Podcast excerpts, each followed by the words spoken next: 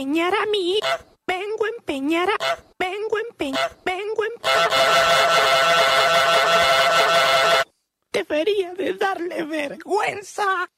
3, 2, 1. This is what we're made for. Game over.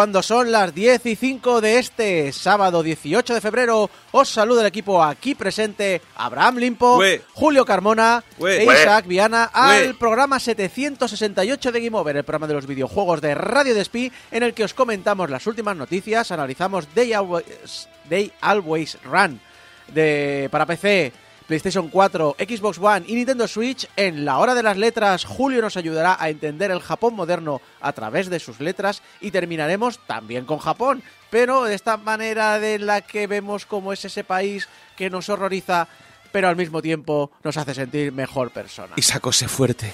Sé fuerte, sé fuerte, hay que ser muy fuerte. Pero antes, pero antes, pero antes, bueno, vamos a hablar de algo que llevamos ya unos cuantos años en boca de todos, unos cuantos años que está dando caña. Estamos hablando de la semana laboral de cuatro días que tantísimas empresas están, bueno, pues poniendo en prueba, de prueba, vamos a ver qué tal funciona. ¿Qué, qué es eso que se está oyendo de fondo?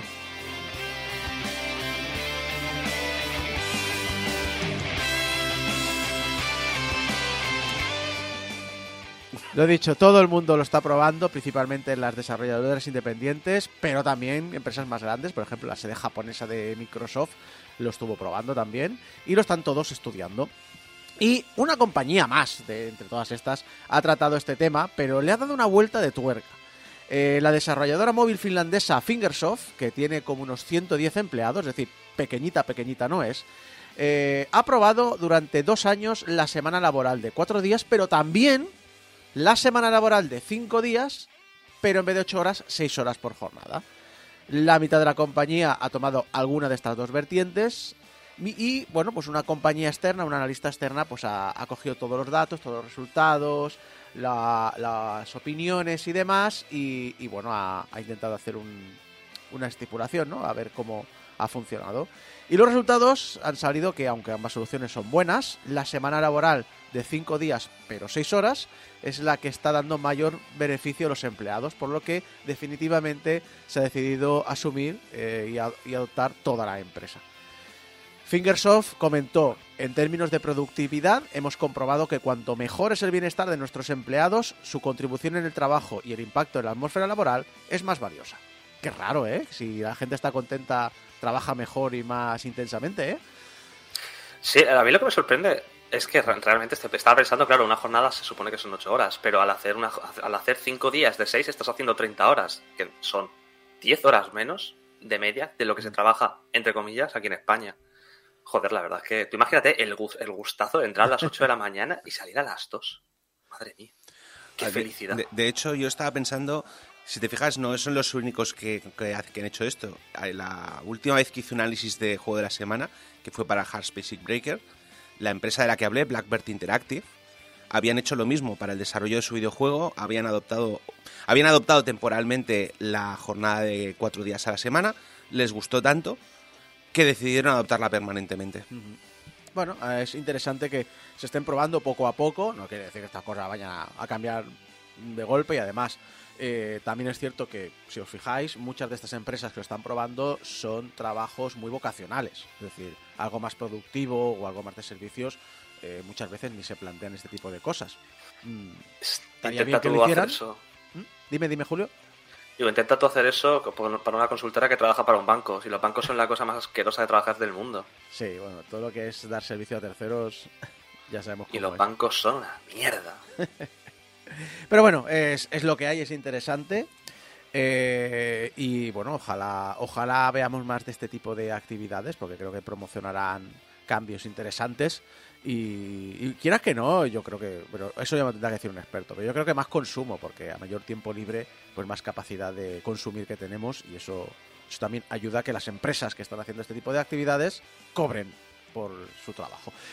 Continuemos, continuemos con, con bueno, con sabéis lo de Activision Blizzard, ¿no? Que estamos hablando últimamente, Eh, que estamos mirando y que a ver si Microsoft la compra, si no.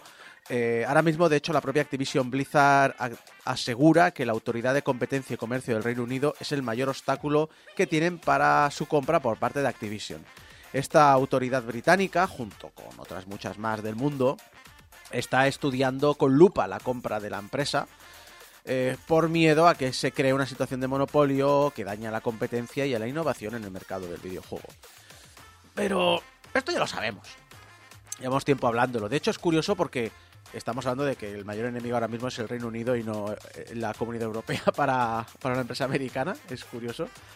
Eh, pero el hecho es que de este estudio, claro, van saliendo informes para que la gente aporte cosas, para que los afectados aporten cosas, luego hacen otro estudio, van sacando informes, y en uno de los últimos informes es interesante, porque hay un detallito, un detallito de estos que, que han salido ahí de refilón, que gamesindustry.biz ha hecho bien en remarcar. ¿Os acordáis cuando Microsoft hace unos años, de hecho, cuando Phil Spencer, el que todo el mundo le tiene ahí como el héroe, aseguraba que meter los juegos en Game Pass aumentaba las, las ventas de dichos juegos en vez de frenarlas? Pues resulta que Microsoft mentía. La Autoridad de Competencia y Comercio ha compartido en un informe un parágrafo que dice lo siguiente. Microsoft también ha compartido un análisis interno que muestra un descenso de censurado tanto por ciento de ventas en los 12 meses posteriores a incluir un juego en Game Pass. Lo cual parece indicar que sí, que estar en Game Pass es un incentivo muy grande para suscribirte al servicio. Todo se ha dicho, menuda sorpresa. Quiero decir, ¿a quién iba a decir que poder alquilar el juego eh, iba a impedir que lo comprases? Algo que no sabíamos desde la época en que podíamos alquilar los juegos en Blockbuster. Sí. De hecho, eh, si no recuerdo mal, en Japón sigue siendo ilegal alquilar videojuegos. De, de hecho, recuerdo que eh, a- a- corrían rumores de que los juegos en la época que se podían alquilar en Blockbuster los hacían más difíciles, o sea, Sí, los sí, hacían... sí. El objetivo era que no se pudiesen pasar en un fin de semana para que la gente no pudiese, o sea, a- digamos, no hubiese el incentivo de alquilarlos en el Blockbuster Y eh, pasártelos en un fin de semana y ya no te lo compras. y ya no comprarlo. Es curioso porque ah, también podrían haber hecho como hacía la industria del cine. Porque claro, tú eh, las cintas que alquilabas en un videoclub no valían. Es decir, un video, yo recuerdo en aquella época comprarte una película costaba dos o tres mil pesetas. Yo recuerdo de gente que tenía tratos con videoclubs de decir, no, no, esta cinta a un videoclub le cuesta 20.000 pesetas. Porque luego lo va a alquilar a 200 pesetas. Entonces, se hace X eh, alquileres, a partir de ahí gana un beneficio. Entonces, eh, siempre me extrañó de que no hicieran la misma técnica que los videoclubs, pero bueno, la industria del videojuego en aquel momento mm, no era la que es hoy día, era el, el monstruo. A, ver, a ver, yo entiendo que tendrán unos tratos, hoy en día tendrán unos tratos, no te diré parecidos, Sí. pero entiendo que no perderán dinero con estos, estos alquileres de Game Ya, ya. Pass. No, no. Pero Eh, lo bueno que ha tenido, y una de las cosas por las cuales Game Pass tiene un catálogo mm, no basado en el free to play, un poco lo que pasó con Apple Arcade, es que lo que hace Mi- Microsoft es va a una empresa y le dice, mira, calculamos que introducir tu juego en Game Pass equivale a tantas ventas. Te pagamos por adelantado eh, eh, el equivalente a tantas ventas por tenerlo X meses en nuestro servicio. Entonces, claro, ¿por qué tanto indie? Porque le sale muy rentable, porque de repente han financiado el juego. Y, de- y después, todas las ventas del juego, pues es un extra, pero ya de salida, el juego ya eh, no, no, les ha, no les ha machacado, no les ha hundido, no no- ha obligado a cerrar el estudio, porque como el juego no ha vendido en su lanzamiento porque se equivocaron en la ventana de lanzamiento. eh, Yo, creo que el único juego de Game, de Game Pass que me he comprado fuera del Game Pass ha sido Vampire Survivors. A mí me pasó con. Bueno, yo es que me compré Vampire Survivors eh, antes de que saliera del. el día antes de que saliera del Early Access. Y pagué más de lo que valía en Early Access. Perdón, de lanzamiento.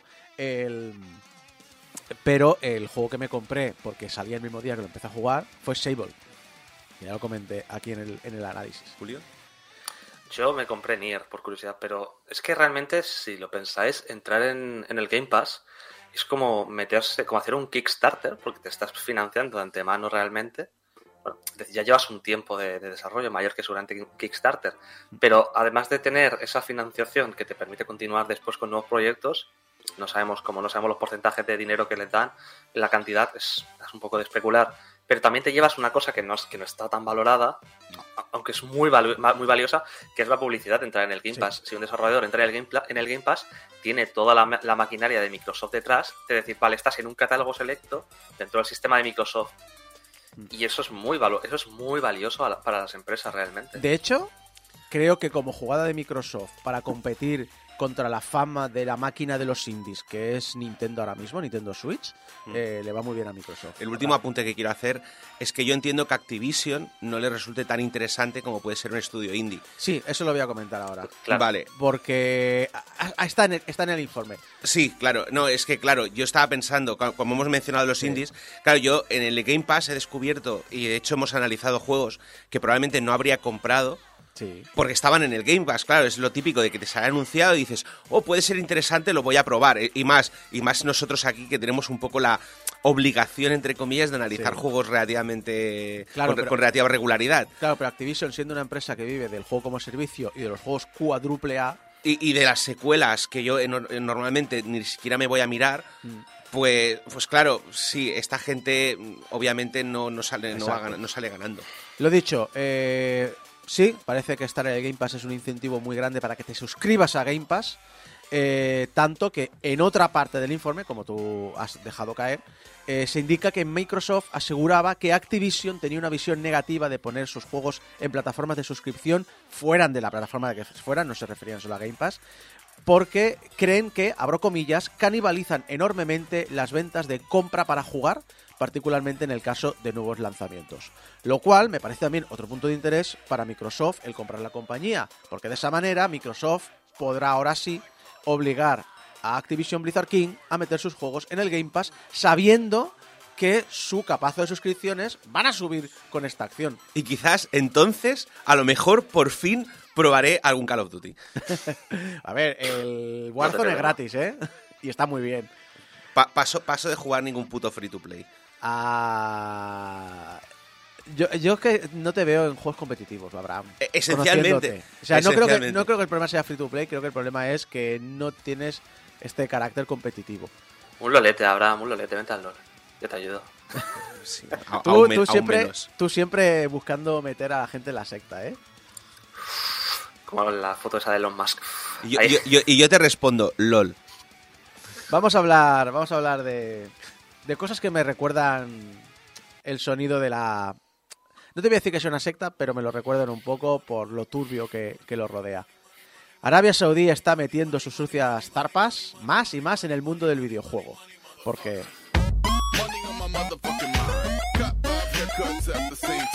Exacto, Money in my motherfucking mind.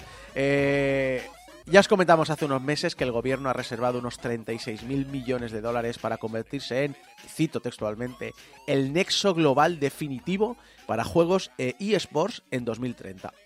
De estos, además, sabemos que 13.000 millones están reservados para comprar un publisher importante. Porque nos parecerá poco comparado con los 69.000 millones de Activision Blizzard, pero recordamos que ese número es absurdo. Está desproporcionado. Es más de lo que ha facturado la industria de los videojuegos de consola enteros en 2022. Es decir, mm, 13.000 millones es muchísimo dinero.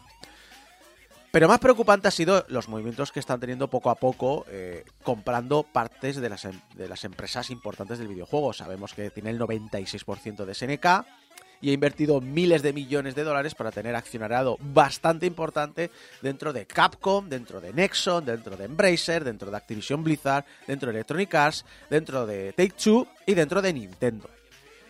Y bien, Nintendo parece ser un objetivo muy jugoso para Arabia Saudí. Hace casi un año compró el 5% de las acciones y fue noticia por ello.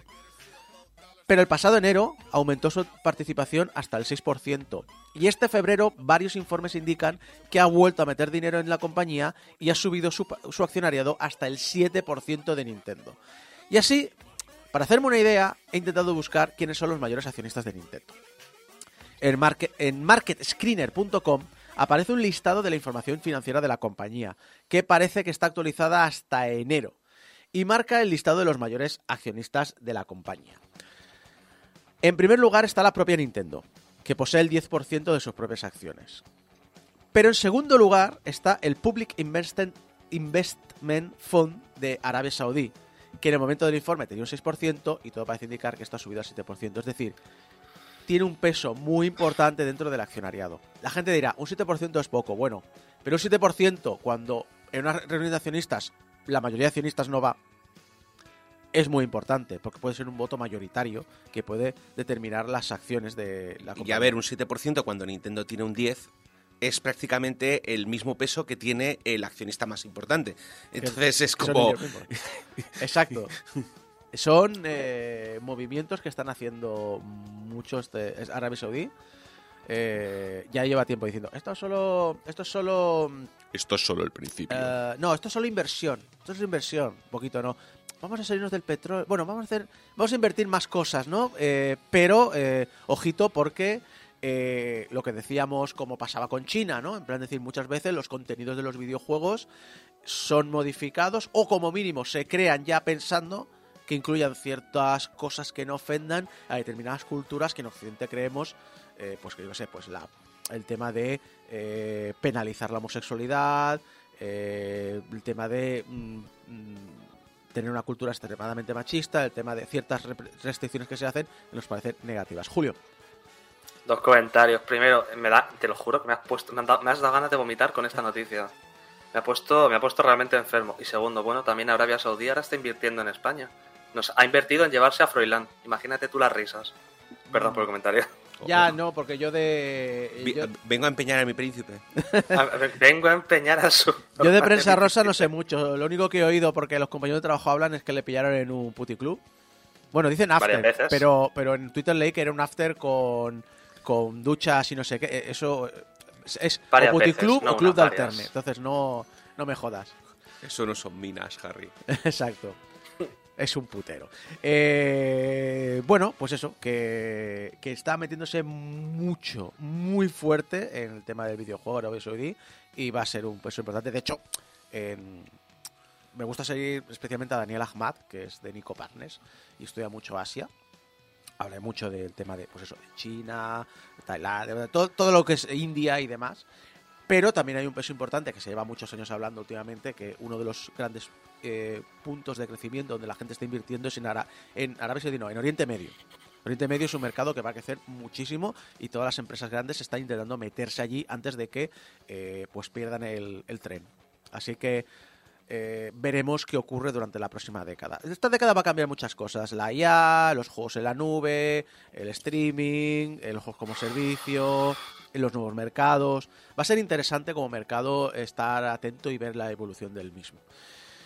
Pero hablemos, eh, sigamos hablando de Nintendo, eh, no lo dejemos de lado porque una de las mayores inversiones de la propia Nintendo es Bayonetta y su tercera entrega, que salió, pues eso, el finales de octubre, prácticamente en noviembre, eh, ya ha llegado a este febrero al millón de copias. Y si os parece que eso es poco, porque yo qué sé, es un juego hardcore, ¿no? Los hardcore los vendemos millones, los hardcore sostenemos la industria, ¿no?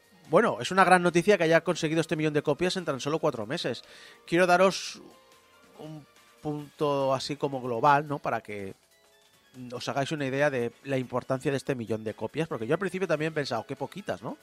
Vale. El primer bayoneta en todas sus versiones lleva 1,77 millones de copias, teniendo en cuenta que es un juego que salió a la venta en octubre de 2009. El segundo Y en- bayoneta Y en multiplataforma, que en multiplataforma, y cuando digo multiplataforma es Play 3, 360, eh, salió en Wii U, eh, salió en Switch, eh, y seguro que me dejo máquinas. empecé, empecé, empecé. Empecé ha salido, seguro que en Play 4 y Xbox One debe estar, no lo sé. Sí, porque lo sacaron, lo sacaron en combo con el Vanquish, una versión combo.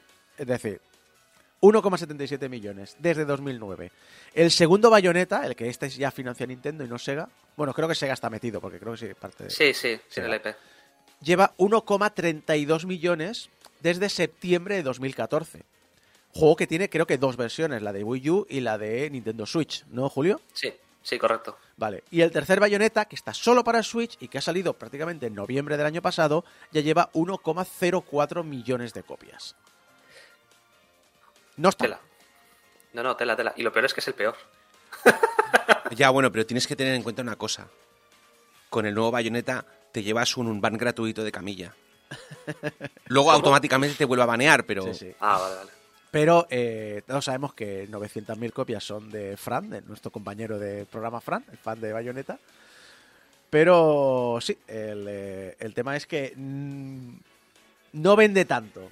Eh, y está a precio rebajadito para lo que es Nintendo, eh, dice Celior en el chat. Perdón, eh, dice Wolf en el chat. Así que, bueno, a mí me ha gustado, ¿eh? A mí es Bayonetta la- 3 me ha La- gustado. las, va, las va comprando para ir gastándolos un ban. Poder hacerle una pregunta y que lo vuelva a banear. Exacto. Eh, a mí me ha gustado, no, tampoco te diré que sea el mejor de todos, pero a mí me ha gustado eh, bastante. Pero el que no le ha gustado su trabajo ha sido a John Carmack, que hace eh, unos semanas, Meses, meses, ya meses ya, meses. eh, abandonó Meta. Esta, noticia ya es como el aguacate, huele un poco. Exacto, es canelón. Eh, Meta, la- el artista antes conocido como Facebook, donde entró como consultor ejecutivo para realidad virtual y se ha ido, se ha ido al estilo, se ha ido al estilo, bueno, John Carmack, rajando de, de Meta. Este es el final de mi década en realidad virtual. Tengo sentimientos encontrados, resumió. Si bien MetaQuest 2 es, según él, casi exactamente lo que quería ver desde el principio, tiene problemas con la forma de funcionar internamente de Meta. Dijo al respecto, tenemos un número de empleados y recursos absurdamente alto, pero constantemente nos autosaboteamos y dañamos nuestros esfuerzos. No hay manera de decirlo de forma agradable. Creo que nuestra organización funciona a la mitad de efectividad que me haría feliz. Ha sido una constante pelea. Tengo voz en los más altos niveles aquí, lo cual me parecería que puedo mover las cosas. Pero evidentemente no soy lo suficientemente persuasivo. Una buena fracción de las cosas que me quejaba acababan siendo resueltas tras el paso de uno o dos años y una pila de pruebas que demuestran que tenía razón, pero nunca he sido capaz de poder parar estupideces antes de que hicieran daño o marcar una dirección y conseguir que el equipo se mantenga en ella. Al final ha dicho que estaba cansado de pelear y prefiere centrarse en su compañía King Technologies, dedicada a la inteligencia artificial general. Y finalmente añadió, la realidad virtual puede traer mucho valor al mundo y no hay mejor compañía posicionada para hacerlo que Meta. Quizás sea posible llegar a ello simplemente tirando hacia adelante con las formas actuales, pero hay mucho espacio para mejorar. Haced mejores decisiones y llenad vuestros productos con un ¿por qué me importa? También tengo que decir que habiendo leído las entrevistas fuera, más, más allá de las frases sa- sacadas de contexto porque molaban, Bueno, es decir, es... es quiero la- decir que, que había mucho... eh, evidentemente estaba es muy cabreado. Evidentemente estaba muy cabreado, pero también hay que, hay que entender una cosa, y es que cu- o sea, m- el, o sea, cuando Oculus, cuando Oculus fue absorbido por Meta, porque obviamente le hacía falta el dinero, eh, ha habido muchos problemas con la integración con Facebook. ¿Vale? Facebook, para, para permitir, digamos, la financiación, Facebook ha obligado especialmente estos últimos dos años a integrar toda una serie de funcionalidades, como por ejemplo la obligación de Oculus a integrar el login de Facebook con, con, la- con el VR, lo cual ha hecho que muchos usuarios no quieran usar Oculus.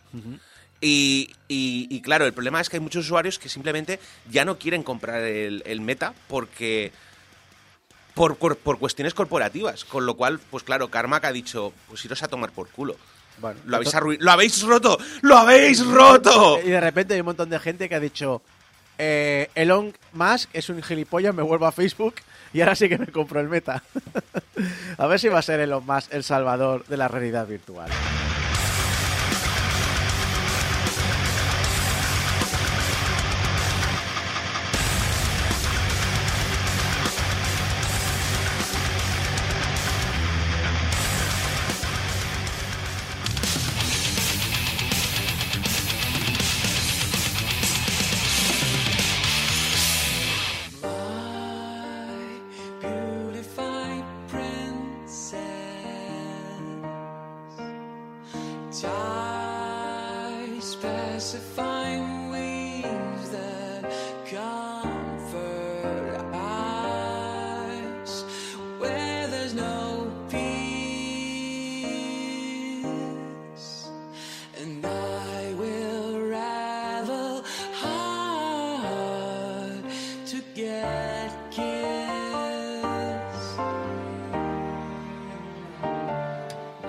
Iba a ser el mejor día de Aiden. Tratando de pillar a Rata, un bandido de poca monta cuyo mote le iba que ni pintado. Le habían tendido una emboscada y ahora estaba persiguiendo a esa escurridiza sabandija por unas inmundas cloacas de un planeta lleno de la peor calaña imaginable. No se podría haber quedado quieto, no, porque los malos, los malos siempre huyen.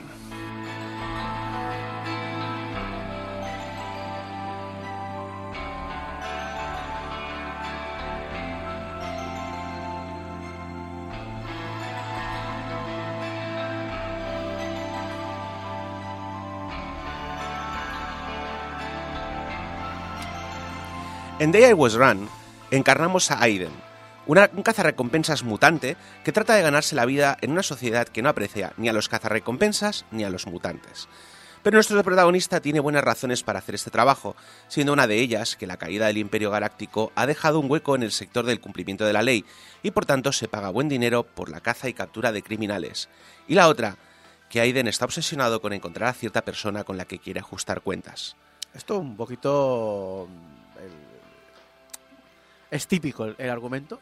No, Sí. no voy a decir que tampoco creo que busque que sea original. No, sí, no, eh, es, es un argumento bastante manido. De hecho, me recuerda un poco al estilo. e- Es muy, es muy de Space Western. Sí, es, es muy, es un, a decir un poco, un poco western, pero sí, un poco como se llamaba la serie esta, Firefly, ¿no? un poquito, un poquito. Para ello, nuestro protagonista cuenta con unas impresionantes habilidades marciales que se nos presentarán en un formato relativamente sencillo de golpes, contragolpes, esquivas y paradas, que cuando le pillas el tranquillo y consigues que fluya, es una gozada. Me recuerda un poco a los trances de combate que tenía con Batman Arkham Asylum, pero en 2D. Pues eso, está, eso son palabras mayores, ¿eh? Sí, dicho, también te tengo que decir que dicho esto, rara vez el combate fluye con tanta naturalidad. Ya me, ya me ha chafado. A ver, lo bueno de Batman Arkham Asylum es que a veces, o sea, el, el sistema estaba muy pulido y, y muchas veces te encarrilaba muy bien. Batman, tú le dabas a un botón y Batman se iba automáticamente al malo. Y en Day Always Run no siempre se va al malo que toca. Y, y- y eso a veces es un problema. El juego adolece de hitboxes no siempre bien detalladas y algunos contragolpes no están demasiado bien telegrafiados. Imagino que para una persona con mejores reflejos o probablemente más paciencia para me- memorizar las secuencias, quizá no represente un problema. Pero a veces yo me encontraba creyendo que había realizado correctamente la parada cuando resulta que estaba un pelín demasiado lejos para parar el golpe, pero no lo bastante para recibirlo.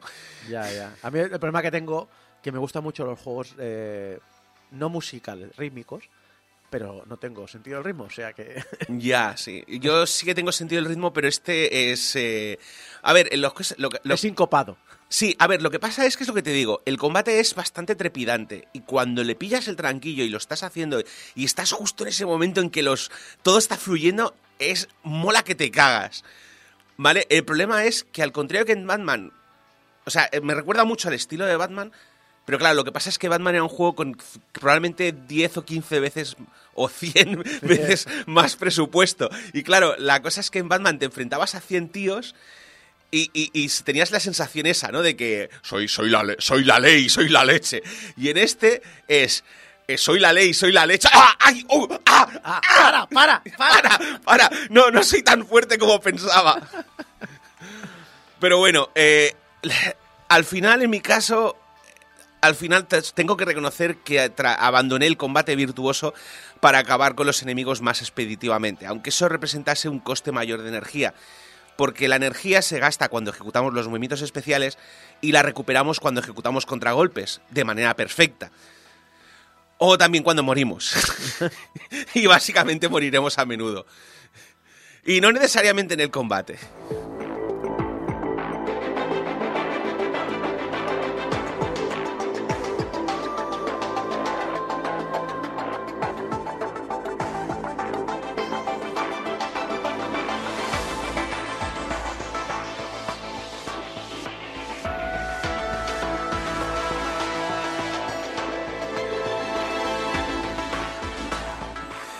The Always Run es un juego que entra por los ojos.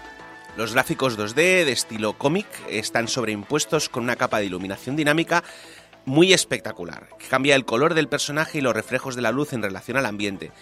Y tengo que reconocer, es una de las razones que me impulsó a comprarlo. Lo vi, eh, creo que ya lo he mencionado alguna vez, sigo un canal de YouTube que analiza juegos indies. Eh, y yo lo sigo en busca de ideas de juegos así que, que me animen a comprarlo. Lo vi, me entró por los ojos.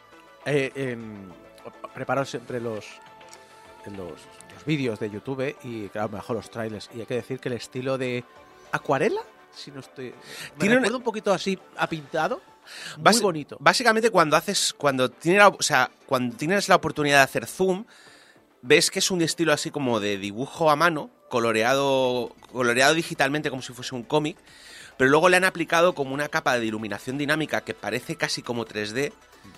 Eh, no sé, yo creo que básicamente al programa, o sea, a los programadores se les ocurrió una idea muy molona para iluminar a los personajes, la implementaron Bueno, y es perfecta. Yo pensaba que era una cosa complicada, pero em, por culpa de un fallo de Kingdom, Ujú. el New- de New Lands, que lo sabéis que soy un adicto a ese juego, eh, yo pensaba que era un juego 2D. Ta- Tú no sé si tienes en mente la cabeza Kingdom de No. New Lands. Bueno, la saga Kingdom, tú lo ves, es, es, eh, pixel, ves los píxeles además, es completamente 2D lateral, vas a, a bordo de un caballo y con monedas vas poniendo cosas o, o- o recuperando gente. Y- pero tiene fallos a veces y a veces se cae, lo que sea. Una cosa que tenía mucho era la iluminación en tiempo real. Es decir, tú te acercabas a una antorcha de noche y veías como poco a poco tu caballo y tu rey o reina se iban iluminando. Eh, al, al tener este fallo una vez que se cayó del escenario, me di cuenta de que realmente el mundo es 3D.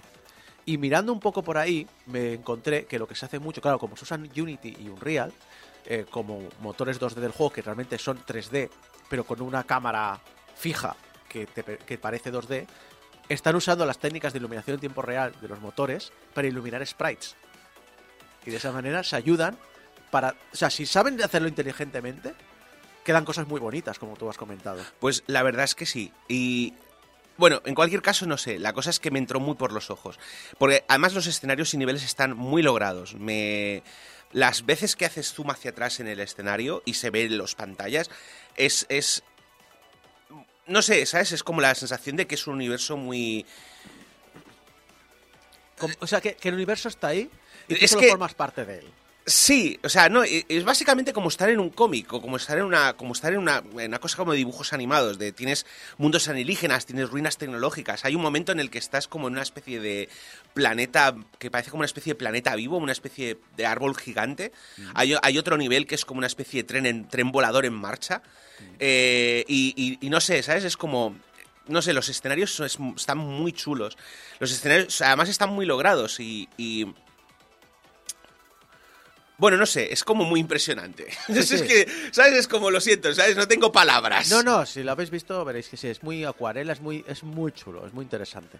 ¿Vale? Y la música, además, también tengo que reconocer que otra cosa que me ha mucho la atención del juego, es- la habéis estado oyendo de fondo, es la música del juego. Es una música que a mí eh, me, me engancha mucho porque es una música de, de sintes épicos que me recuerda muchísimo a los años 90, a pesar de que luego en retrospectiva pocos plataformas del- de, aquella época tenían este tipo de música, ¿sabes? Es como...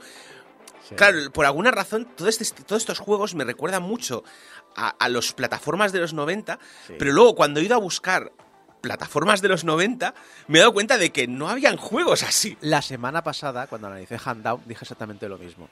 Handdown es el juego, eh, es un run and gun 2D, como nos imaginábamos que eran los gun de Commodore Amiga.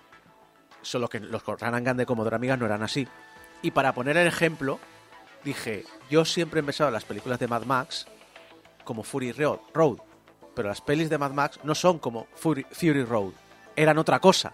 Pero en mi cabeza eran como Fury Road. Sí, y Entonces, esta, esta es la. el- el- lo que dijo, creo que fue Gecko, la fetichi, la fetichaz, y fetichiza- el fetichismo, el hacer fetiche, los 80, la idea que tenemos de los 80 equivocada y mentirosa, mentirosa el fetichismo de los 80 convertido, o fetichización, no sé cómo decirlo bien, Sí, de los 80, pues yo creo que es un poco eso. idealización, en realidad.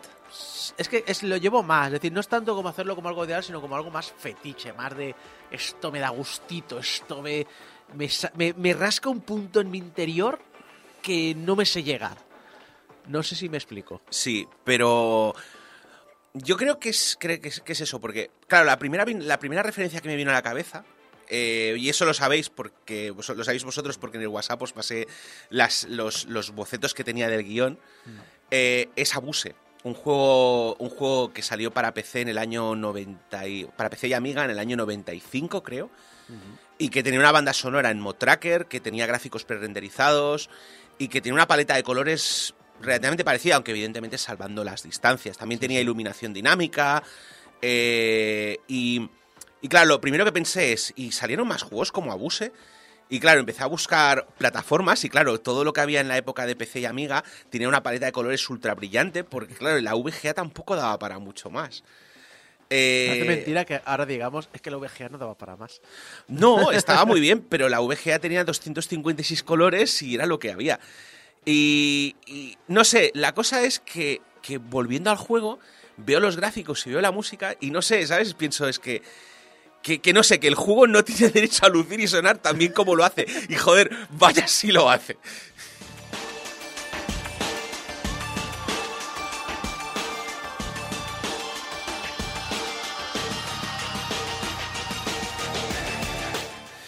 The Always Run intercala el combate con secciones de plataformeo que exigen una precisión que desgraciadamente los controles no ofrecen. Y de nuevo es una pena, porque cuando fluye es muy molón. Por ejemplo, mira, hay un nivel prácticamente al principio del juego en el que tienes que capturar vivo a un ladrón. Hay un planeta, tú vas a, o sea, hay una de las primeras misiones que, que básicamente es una excusa para que practiques el, el parkour interactivo, en el que te ofrecen una misión que tienes que ir a un planeta en el que los ladrones son como superestrellas. Y básicamente eh, invitan a los cazarrecompensas a, a capturar a los ladrones. Tienes que capturarlo vivo, pero y, y no pasa nada si no lo capturas, pero pero pero básicamente y tienes que capturarlo. Y es una secuencia de persecución con, con, eh, con enormes, o sea, hay, tienes hay torres que se caen, tienes que saltar, tienes que hacer saltos enormes, tienes que aprovechar las... Básicamente es como si hubieran cogido una secuencia de ese juego que te gustaba a ti en primera persona, rojo, que, que, to- que era de hacer Ah, parkour... eh, Mirror's Edge. Como unas- eh, era como si hubieran cogido eh, el Mirror's Edge y lo hubieran puesto en 2D. Me ha recordado, ¿sabes un poco? A, a la primera fase musical de Rayman Legends. Eh, que van también, vas, vas saltando y, y golpeando al ritmo de la música, pero vas saltando torres que se caen, vas bajando por tirolinas, etcétera, etcétera. Un Qui- poquito... Quizá, quizás sería más apropiado, lo que pasa es que como a mí me faltan esas referencias Sí. porque no he jugado... No, no, obviamente eh, esa fase es musical, vas al ritmo de la música y aquí no vas al Sí. ritmo de la música, pero es un poco la mezcla de los dos, ¿no? En plan de Mirror's Edge con ese 2D de Rayman Legends. Hay un juego de móvil muy chulo también, de, bueno, antiguo, que se llamaba Vector, que precisamente es eso. Es un juego en 2D, rollo Mirror's Edge, en parkour. Es verdad, sí, una, una cosa del estilo, un running, un running game, de hecho, sí. Eh, Pues la cosa es que toda la secuencia claramente es una excusa para practicar los movimientos de parkour sin matarte. Y joder, si la mitad del juego hubiera sido así, hubiese sido una pasada de juego. Se nota que quien diseñó el nivel se lo pasó teta. Pero el problema es que no es así. Como muchos juegos de la Europa del Este, el juego adolece de exceso de funcionalidades. En un momento dado pensaron que si solamente incluían esos movimientos la gente se aburriría. Entonces empezaron a añadir cosas. Que si eh, salto doble, que si el desplazamiento horizontal, que si un garfio de abordaje. Y el problema es que a medida que van añadiendo estas cosas, el juego empieza a deshilacharse. Eh, en el momento en que añadieron el salto doble y tienes que empezar a usarlo, el juego empieza a fallar. Porque los niveles en los que tienes que usar el salto doble, el salto doble no se ejecuta siempre correctamente. Y yo empecé a morir mucho. Y empecé a frustrarme mucho, porque no funciona bien. Eh, las, los niveles que tienes que usar el, el garfio de abordaje funcionan mejor, porque es un poco más fácil de usar. Un garfio siempre mola. Pero el problema es que no lo puedes usar la gran mayoría de las veces, solo lo puedes usar cuando está marcado donde, donde usarlo. Entonces, no tiene mucho sentido. ¿Sabes? Es como. Y, y el salto horizontal te lo dan como a 10 minutos antes de acabarte el juego, prácticamente. O sea, no 10 minutos, porque como morirás 35 veces, en realidad es casi 40, ¿vale? Pero, pero, pero es como. No tiene mucho sentido. Entonces, ¿para qué te lo dan? Esto nos has comentado más de una vez, lo que creo que tú llamas Eurojunk. Euro, sí, el Euro Yankee. Sí. Que es eh, más, más es, eh, no es mejor, es Ma- es más. Más no es mejor, es más, exactamente.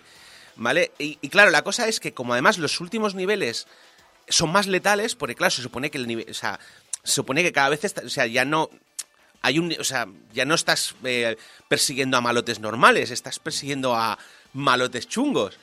Eh, pero claro, también estás persiguiendo a malotes chungos en abismos insondables. Y, y no sé, la cosa es que no sé, yo lo encontré. Encontré que las últimas fases de parkour eran muy frustrantes innecesariamente. Y es una pena porque realmente no tendría por qué haber sido así. Otro ejemplo de la desconexión de estas secuencias de combate son los jefes de final de fase, con el resto de combates. En el tutorial, cuando te peleas con Rata, el tío, es, el tío es un tipo duro, más, más duro que los jefes normales, pero se comporta como cualquier otro enemigo. Puedes detener sus golpes para recargar la barra de energía y aunque tiene unos ataques especiales que no puedes detener, están telegrafiados y los combina con unos ataques que sí que puedes detener. Entonces, claro, tú vas con la idea de que ves a ese enemigo y dices, bueno, el resto de los bosses serán parecidos. Pero el resto de los bosses son enemigos en una sola pantalla que no puedes, no puedes hacer tus estrategias. ¿no? Todo lo que has aprendido en el resto del juego no lo puedes usar. Y, y no tiene ningún sentido. Y de hecho, pensé, bueno, a lo mejor el problema soy yo. Bueno, obviamente el problema soy yo, porque eh, claramente no es mi tipo de juego. Ya lo hemos mencionado otras veces, por ejemplo, cuando hice el análisis de juegos que no me he podido acabar, sabemos que yo y los bosses tenemos un problema. ¿Vale? Pero no, he leído otros análisis y todos opinan lo mismo. En Rock Paper Shotgun tienen exactamente el mismo problema. Dicen, dijeron exactamente lo mismo, que cuando llegas a los bosses es como si estuvieses jugando a un juego completamente distinto. Entonces, es, es claro, o sea, no eres tú, soy yo. ¿Sabes? O Tengo esta manía de, de que tengo que meter jefes, ya sea eh, hablando rollo el, el juego de Kojima, el Death Stranding, eh, no viene a cuenta, o Metal Gear Solid 4, no viene a cuenta aquí un jefe, o bien rollo eh, este juego o el de Rising, que es un el jefe está mal metido, pero Sí. lo has metido porque me tienes que meter un jefe. Lo jodido además es que se supone que hay una recompensa, hay, una, hay un incentivo para acabar con algunos bosses vivos. O sea, los- se supone que tú tienes un ataque especial que los permite aturdir. Y se supone que debería haber un incentivo por aturdirlos. Pero. Pero no debe. O sea, no puedes hacerlo. Entonces no hay ese incentivo. Al final. Al final simplemente los matas. O haces trampas, como hice yo.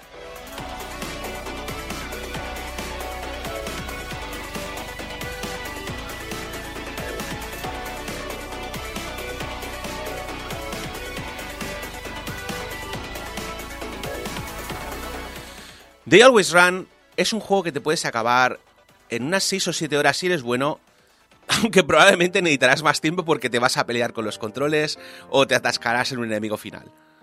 Además, es un juego que tiene toda la pinta de estar a medio acabar. Cuando llegué al final del juego tenía la sensación de estar como a dos tercios del final.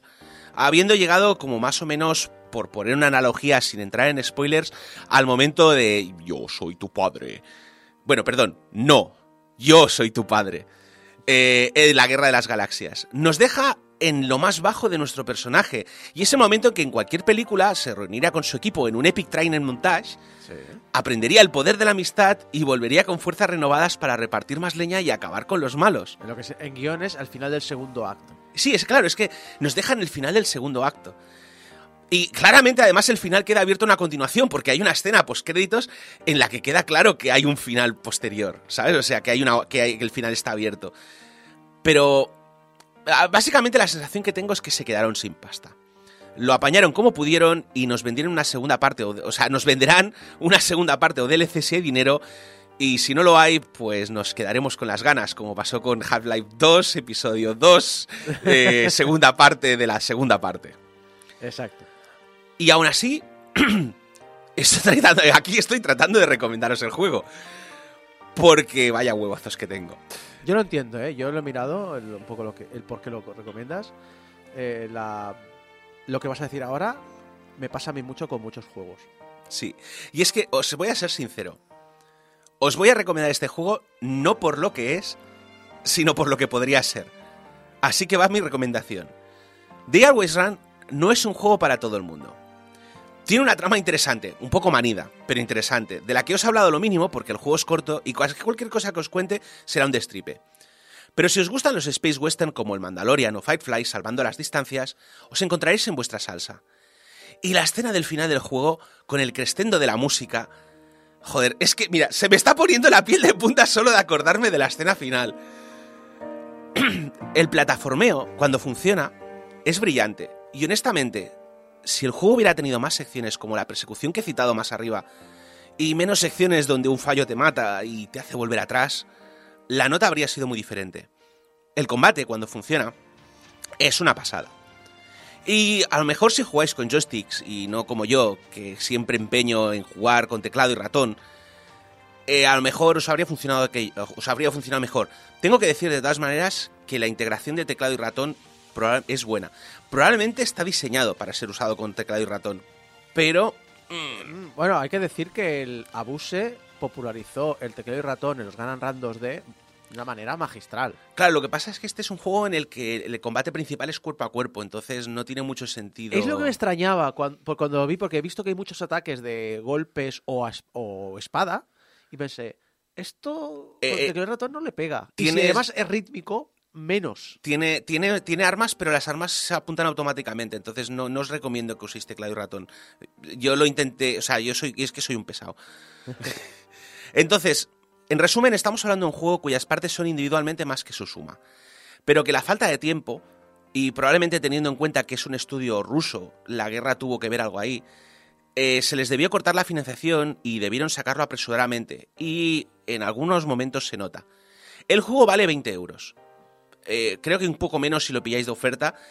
Y yo la verdad es que me he gastado más dinero en juegos que, no me, que me han dado mucha menos diversión. Así que le voy a dar... Recomendable.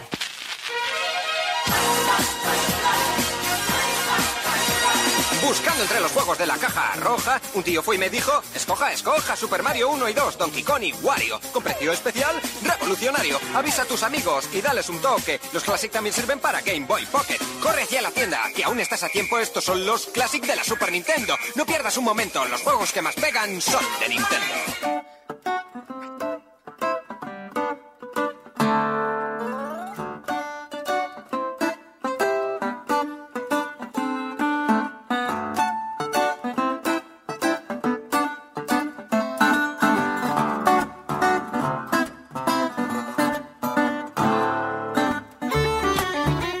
Es la hora de las letras y esta vez tenemos una sección particular porque normalmente esta sección nos la trae o bien eh, Mari o bien Abraham Limpo que está aquí presente, pero Julio hace tiempo que quiere participar en ella. Julio, la persona que se está muriendo de risa por el rap de los juegos de la caja roja de, la Super Nintendo. Ta- También tengo que decir que yo siempre he pensado que la hora de las letras es más como una especie de opus comunitario del programa. Y si cualquiera de Club de nosotros... ¿eh? Club de lectura. Y si cualquiera de nosotros tiene alguna cosa que comentar, incluso tú, Isaco, eh, es bienvenido a escribir una columna. Echo mucho de menos leer, e- era algo que hacía su- pero pero súper intensamente, pero hace 10 años que no puedo leer prácticamente nada y, la, y las pocas veces que leo algo es documentación. Yo, yo siempre he pensado que deberías, a- deberías escribirnos una hora de letras sobre las novelas de James Bond. Uf, hace... Te las di todas, ¿no? ¿Y, y qué? ¿Qué pasa? Sí, que sí. no. Y ojo, ojo, que son la versión censurada. Porque la última edición que salió es la edición sin censurar, me parece. Es una reescritura de la misma, una, re- una retraducción. Eh, Julio, perdona que te he interrumpido la presentación. Nada, no, no pasa nada, no pasa nada. No, pues es un placer estar aquí haciendo la hora de las letras, hablando de una, del tipo de literatura que a mí me devolvió realmente a leer. Yo estaba como tú, Isaac, llevaba a lo mejor sin leer cinco años, ninguna novela, y de repente me dio una berrunto. Le echo, y le echo mucho me de menos, ¿eh? Yo me, me pasaba igual y me, me leí El Caminante de Soseki Natsume y entré en el mundo de, las le- de las letras japonesas de Meiji Taiso y, y el periodo Showa. Y Mis condolencias. Exactamente. Es decir, a mí hay gente que me ha dicho que, vo- que voy a acabar muy mal de la cabeza leyendo estas cosas y no me sorprende. Ahora veréis el por qué.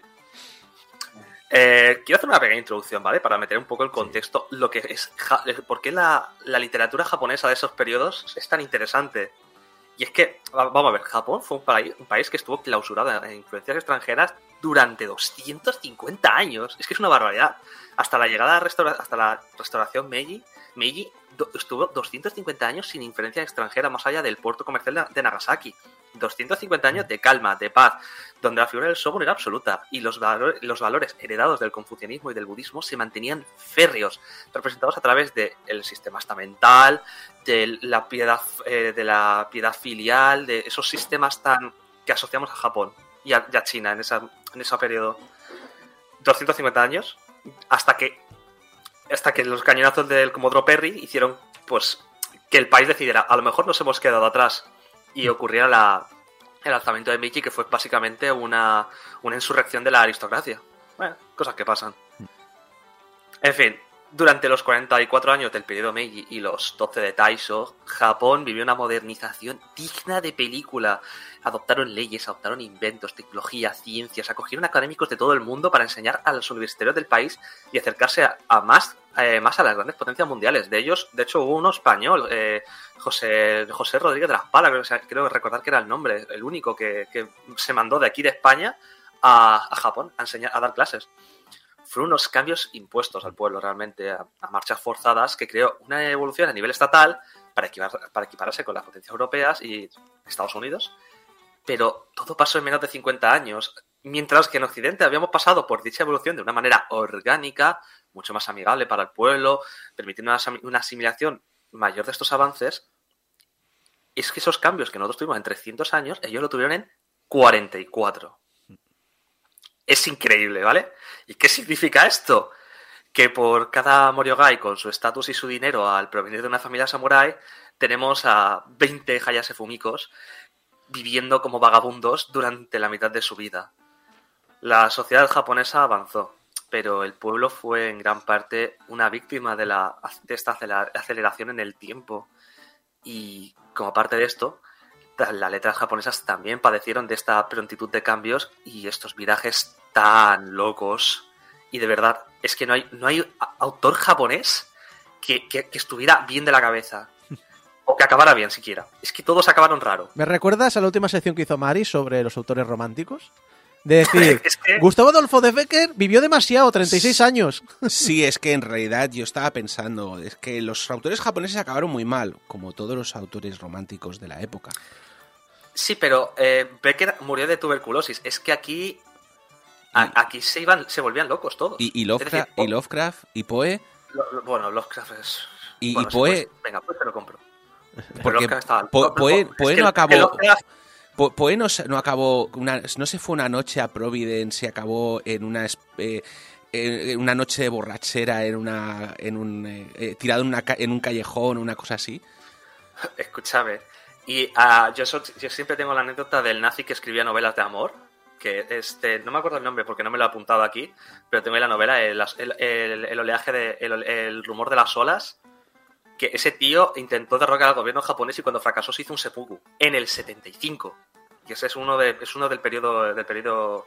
Del periodo Showa. Es espectacular. Maravilloso. Pero, ¿qué pasa? Que aquí habéis hablado de romanticismo, pero es que en Japón el romanticismo se juntó con el naturalismo, se fusionó, crearon las, no- las novelas del yo, que son diarios personales pero no. La- se cargaron todo el estilo antiguo que había en, el- en la literatura. Que, de hecho, fíjate tú que adoptaron la palabra sosetsu, que es novela en chino, para llamar a las novelas, porque es que antes eran tan básicas que las llamaban yomijón, libros de leer. La literatura japonesa era la cosa más Espera, del mundo. espera, espera. ¿Y los libros que no son para leer qué son? No lo sé. No, buena pregunta. Pero lo llamaban Yomijón. Eh, pero es que, claro, el estilo de, de literatura, además, eran los que se llamaban los ukiyo-zoshi, que eran los libros del mundo flotante, que eran libros bastante frívolos. Los mayores exponentes son Ihara, eh, Eihara Saikaku y Ueda Akinari. De, de Saikaku no me he leído nada porque te- tenía pedidos El gran espejo de amor entre hombres 1 y 2 y no me los trajeron. Y las chicas cuando pedí ese, hubo una chica detrás mía cuando pedí esos títulos que me miraron raro. Eh, pero de Ueda Akinari sí que me he leído y puedo decir que ese señor era un puñetero colgado que le molaba mucho, que un romántico de Japón del año 700, es decir, era un nostálgico en el, en el Japón de en el, el periodo Tokugawa, imagínate, pero muy nostálgico además. Y se dedicaba, en su última, su última obra, que era, eh, no me acuerdo el nombre, se dedicaba a insultar a toda la gente que no le caía bien. Maravilloso. ¿Verdad? ¿Verdad? Es, es espectacular este señor. Pero perdona, eso- perdona, no escribió un libro, escribió un post en un foro. Básicamente su, eh, su libro es, además es que es un libro que son relatos cortos y de repente hay una- una- un texto de ocho páginas que se llama sobre la poesía japo- sobre la poesía y básicamente es un porque la poesía tiene que ser así y el resto no sabéis. Hijos de puta. Hijos de puta.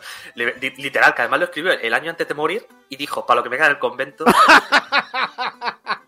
Es que- y el tío decía, me voy a morir pronto. Escribo esto y se murió. Ah, toma por Pero culo. bueno, ahora, ahora veréis que también hubo uno que le pasó algo similar aquí. Pero eso, hay un tejido literario en la, en la sociedad japonesa de Meiji, de Taisho, que es increíblemente loca. La novela, con la irrupción en el tablero de figuras como Natsume Soseki, ganó mucha profundidad y relevancia, tratando temas humanísticos, sobre todo al final del, del periodo Meiji y del periodo Taisho, donde escritores también en el periodo Taisho como Akutagawa Ryosuke, Taki- eh, o la ya mencionada Hayashi Fumiko mostraron con maestría el contexto social de Japón. El primero, eh, siendo exactos, mostró el- el contexto social de un suicida japonés. Y cómo se había convertido todo el país en, un, en una nación de aspiraciones colonialistas que se alejaba de sus raíces. Bueno, no se alejaba, ¿qué cojones? Si es que los japoneses eran más nazis, ahora veréis.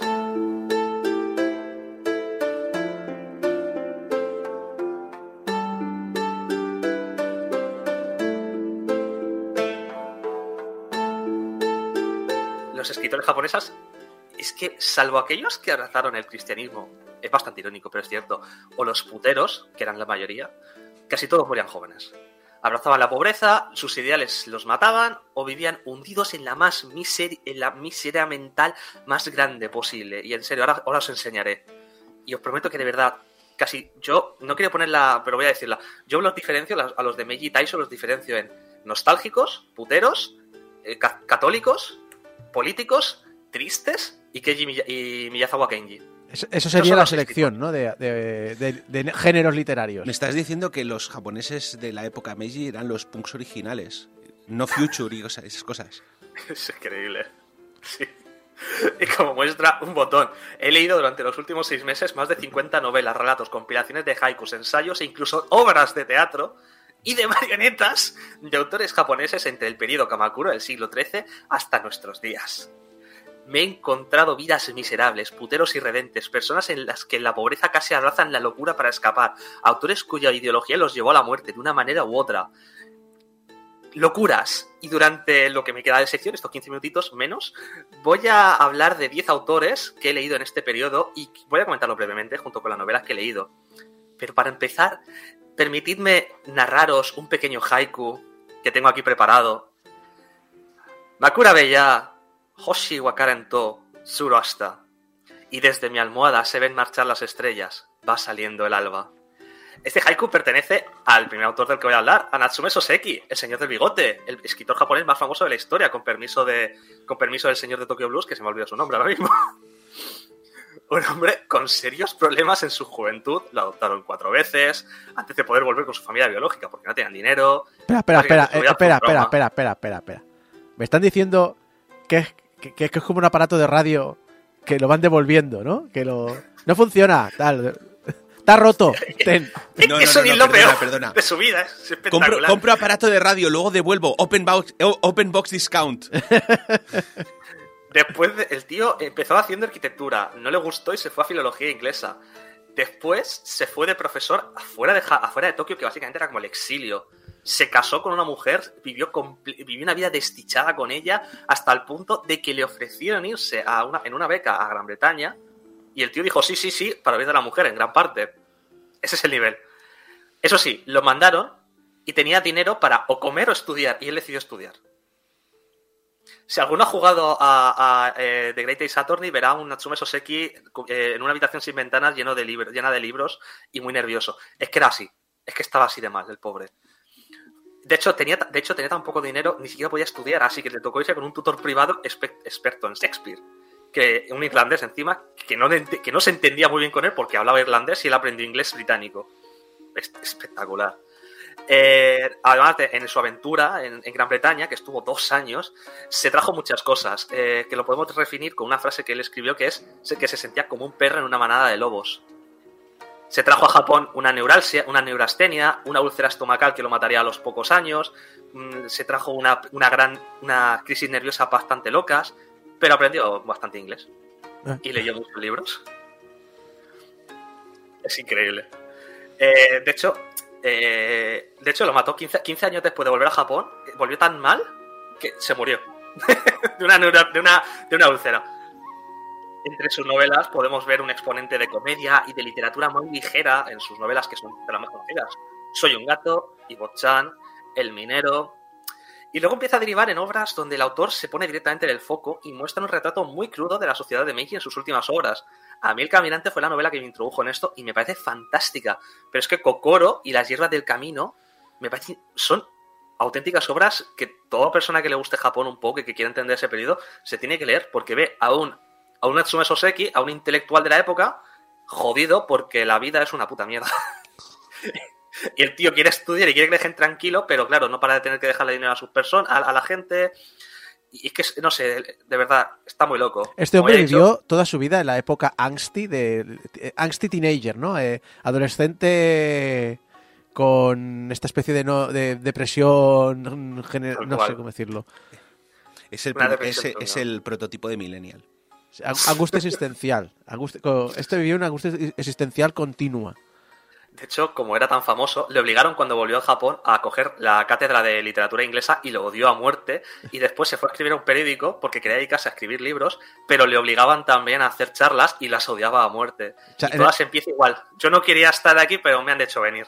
Eh, Junior de Marmot dice en el chat de YouTube, soy Darks. Pero bueno, si pensáis que este es trágico, de verdad, es que hay peores. Akutagawa Renosuke. Voy a leer un fragmento de, uno de, su- de su no- de una de sus mejores novelas, que básicamente que es Engranajes, y Engranajes termina con un... "Es- eh, ya no tengo fuerzas para seguir escribiendo más. Vivir con este sentimiento es un dolor indescriptible. Es que no hay nadie que me haga el favor de venir y estrangularme silenciosamente mientras duermo. Ese es el nivel. Así me siento yo al terminar la jornada laboral. Akutagawa Renosuke lo dieron en adopción porque su madre nada más nacer se volvió esquizofrénica y tuvo que criarse con sus tíos, aunque su padre intentó volver a, devolver, eh, volver a a la familia con helados. No sé. Eh, de muy delicada, dejó su trabajo de profesor de inglés en Yokohama para dedicarse a tiempo completo a la literatura y escribió algunas de las obras de más renombre del periodo Taisho.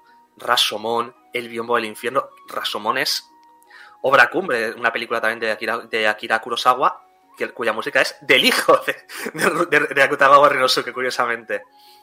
Pero ¿qué pasó? Que igual que, a Reno- eh, Soseki, lo mandaron al extranjero y volvió peor que, que, Soseki. Lo enviaron a China y eh, como corresponsal de, de guerra. Y volvió con alucinaciones, con neurastenia, con crisis nerviosas y miedo a, irónicamente, volverse loco. Lo cual, sumándole que pocos años después eh, ocurrió el gran terremoto de Kanto en el 1923, en el que murieron entre 100.000 y 150.000 personas, destruyendo Tokio entero, prácticamente se destruyó. Pues el autor acabó mal. Desde el terremoto hasta su muerte, cuatro años después, a los 35 años, escribió una trilogía de libros que son duros porque son crudos y premonitores. Engranajes del que acabo de leer esa cita. Vida de un idiota y nota a un viejo amigo. El primero habla de sus, de sus alucinaciones, de cómo comienza a dolerle la cabeza y por el lado izquierdo de la, perdón, el lado derecho de la cara, de la cabeza, su visión a la derecha son engranajes, mientras que con la izquierda ve lo que, lo que hay delante suya. Y se le va volviendo muy loco. Vida de un idiota es un ejercicio de introspección de la puta mierda que ha sido su vida, de la manera más patética posible. Y el tercero, nota a un viejo amigo, es la última, el último escrito que hizo, que es un mensaje a su amigo, donde le indica cómo se va a suicidar para hacerlo estético. No el por qué, no, no, el cómo. Es increíble. Al día siguiente murió. Esa nota la, encontraron un par de días después de, de que se lo encontraran. Se suicidó con pastillas. A los 35 años. Es increíble. Es que, de verdad, la literatura. Además, es que todos están locos. Otra que es un poco triste, pero por otros motivos, es Hayashi Fumiko, que no, responde, no corresponde realmente al periodo Taisho, sino una escritora del, periodo Showa, pero su obra más importante, Diario, Diario de una vagabunda, se escribió entre 1922 y 1927. Así que quería meterla aquí. Hayashi Fumiko fue una escritora de corriente cercana al proletario, principalmente porque era pobre como ella sola, y de origen muy humilde. Su padre biológico abandonó a su madre con 8 años por una prostituta y esta se marchó llevándosela con, un, con su padrastro, que era un, un mercader ambulante. A los 12 años tuvo que ponerse a vender puerta por puerta mientras su madre estaba enferma. A los 18, en uno de sus viajes, acabaron en Tokio y sus padres se fueron y ella se quedó en Tokio buscando una oportunidad de vida mientras mandaba dinero a sus padres, que continuaban como vendedores ambulantes por todo Japón. Fumiko cambió de empleos, huyó, del- huyó de, de la ciudad varias veces, fue engañada y usada por muchos hombres, y engañó y usó a otros tantos. Fue obrera, camarera, oficinista, pintora de juguetes, sirvienta, niñera, cocinera, limpiadora, vendedora y finalmente escritora. Todo esto lo narra en el diario Una Vagabunda, que es espectacular, y tengo aquí también una- un fragmento que dice... ¡Ay! No soy una mujer virtuosa. Damas y caballeros refinados, ¿quieren que haga una danza desnuda y se las muestre? Caramba, todos arrugan el entrecejo. Prefieren estrellas, lunes lunas y flores. Me crié en el campo y si pienso vivir sin la ayuda de nadie, no puedo llorar a lágrima vida. Para que un hombre me dé de comer, yo tendré que trabajar diez veces más. Esta tía lo tuvo muy crudo y, murió relativamente joven también porque murió a los 48 años de un infarto. Bastante, bastante joven. Bueno, no todos se van a suicidar de una neurastenia. No, pero estos son los tristes, ¿vale? Yo os he introducido a los, a los, a autores tristes. Ahora vienen los, los puteros. Es decir, Shimazaki Toson es uno de los novelistas más importantes de la época porque escribió El Precepto Roto, un libro donde muestra la sociedad de los Burakunin de una manera muy cercana. Los Burakunin, para quien no lo conozca, es, una casta japonesa que todavía existe. De, de hecho, eh, si eres un Burakunin, eh, a día de hoy sigue siendo difícil que encuentres un trabajo importante porque era, según, la, según las, las leyes confucianistas y tal, trabajar con, la, con cadáveres o con carne de, animales estaba mal visto, o ser enterrador. Y ellos vivían marginados en pueblos. El, protagonista de esta obra es una persona que consiguió es- esconder sus raíces y estudiar para ser profesor. Pero vive con esa dualidad de mm, abandono mis raíces, abandono mi familia o, y vivo mi vida o, o tengo que aceptar quién soy. Sin embargo, a pesar de lo bueno que es el autor, eh, perdió mucha fama y se, se empezó a ver bastante, estuvo bastante mal visto cuando abandonó a su mujer y a sus hijas para vivir una fe con su sobrina, a la que tenía acogida en su casa como sirvienta, para después, todo eso después de haberse visto obligado a dimitir de su puesto en una escuela femenina por enamorarse de una alumna y terminando y terminó fugándose, abandonando a su sobrina con una periodista y huyendo a Europa porque es que no le querían ni ver. es que es increíble. El tío al final volvió, escribió un libro pidiendo perdón, pero ya no, nunca volvió a tener el mismo éxito que con el precepto roto. Más putero todavía, increíble, es Nagai Kafu, putero por excelencia. Su vida y su obra se resume en una sola palabra: burdeles. Su padre lo mandó a Estados Unidos para intentar enderezarlo, pero por poco se queda allí con una camarera que conoció en su estancia. Esta le ofreció vivir con ella en Estados Unidos, pero su amor por la vida disipada le hizo rechazar la oferta y volver a Japón, donde dedicó toda su obra a escribir historias sobre geisas, camareras y putas. Vestigios para él de un pasado mejor. Literal. Vaya, vaya, vaya pasado mejor. Madre mía. Sí, sí, sí. De hecho, cada obra suya a partir de 1917, Geisas rivales durante las lluvias, una extraña historia al este del río, está ambientada en el periodo, en el periodo anterior al que se escribió como una oda a tiempos mejores. Este, estos dos autores, el primero murió a los 71, este a los 80. Puteros viven más. Recordadlo. En los tiempos, este es en los tiempos de Shogun vivíamos mejor. Claro, sí, literal. Otro que también duraba bastante eran los cristianos. Tokutomi Roka, un cristiano converso a partir de la universidad y devoto practicante, fue uno de los novelistas más famosos del periodo Meiji gracias a su novela Hototogishu, que por algún motivo aquí lo tradujeron como Namiko. Esta obra es una historia de amor trágica en la guerra, donde dos personajes, los personajes son blancos y negros, y tiene la peculiaridad de que es la novela más vendida de la historia. El libro fue tal éxito que le llevó a abandonar la publicación que editaba con su hermano para establecerse como escritor independiente, cosa que su hermano no le perdonó hasta casi hasta su muerte, y se hizo amigo de Tolstoy, cuya correspondencia entre ambos se puede visitar en su museo. Murió, eh, falleció a los 58 años, irónicamente el día después de hacer las paces por fin con su hermano. No Ya, fue, ya he acabado. no fue irónico. Ya he acabado. No fue coincidencia. Otro espectacular para mí es, Nita- es Inazo Nitobe, que se convirtió al cristianismo en su juventud debido a la institución donde fue educado. Para después, después lo mandaron a Baltimore a estudiar agricultura, porque sus padres eran ricos de narices, y se hizo cuaquero y terminó como burócrata y educador en Japón junto a su esposa Mary, hasta que llegó a ser embajador en Suiza. Eh, de hecho, el intento de aceptar el esperanto como lengua oficial de la Liga de Naciones fue suyo. Como buen hijo de samuráis y educado bajo el velo protector del nepotismo, tuvo una vida bastante plena y un estatus social muy alto, lo que le llevó, en un intento de hacer comprender mejor a la sociedad japonesa a los extranjeros, a escribir su obra más importante, Bushido, el alma de Japón. Un libro peculiar donde, con un conocimiento y una biografía amplísima, el tío lo hace muy bien, el autor desgrana la sociedad japonesa pre-Meiji en un intento de explicar la actual. En este libro el, autor habla de que eran los samuráis, de cómo se configuró el país, de la mentalidad durante la historia, hasta la apertura del país. El libro fue tan importante que de hecho se convirtió en el primer libro escrito por un japonés en llegar a España, traducido en 1909. Aunque todo se ha dicho, el libro se escribió originalmente en inglés.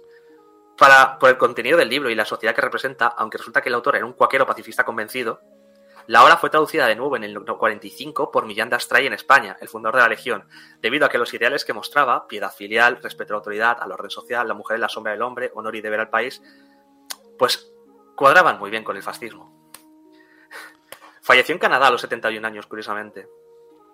Y como me queda poco tiempo, voy a hacerlo rápido. Quiero hablar del el autor bueno, el- la, la única persona de todos los autores japoneses que he visto que era buena persona. O por lo menos no estaba mal del todo.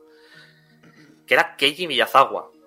El tío murió joven, porque a los murió a los 35 años, el día después de tener una conversación de una hora que le cansó tantísimo que lo mató. Literal. Joder. Literal. El turras. El Turras, una hora, porque el tío es que estaba muy mal.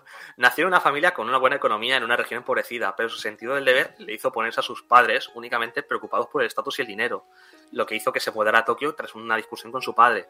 Estudió agricultura y se especializó en, fer- en fertilizantes naturales y en ciencias del suelo, con el objetivo de ayudar a la gente de su pueblo. Escribió y autopublicó libros y cuentos infantiles porque le gustaba hacer felices a, los- a la gente, y aunque no recibieron mucha atención inicialmente, ahora mismo son considerados como una, una- una base del Japón de Meiji y de Taiso. Eh, dejó su puesto de profesor, en el cual le gustaba llevar a sus alumnos a, hacer paseos por las colinas de- de- del pueblo, y se hizo granjero en las zonas pobres del noreste de Japón, intentando ayudar a todo aquel que se cruzaba utilizando sus conocimientos sobre agricultura. No le salía muy bien, ¿vale? Pero lo intentaba. Abogaba por el, por el vegetarianismo y utilizaba fertilizantes naturales para hacer de la tierra un lugar mejor, aunque tampoco funcionaban tan bien como los químicos que traían de Estados Unidos.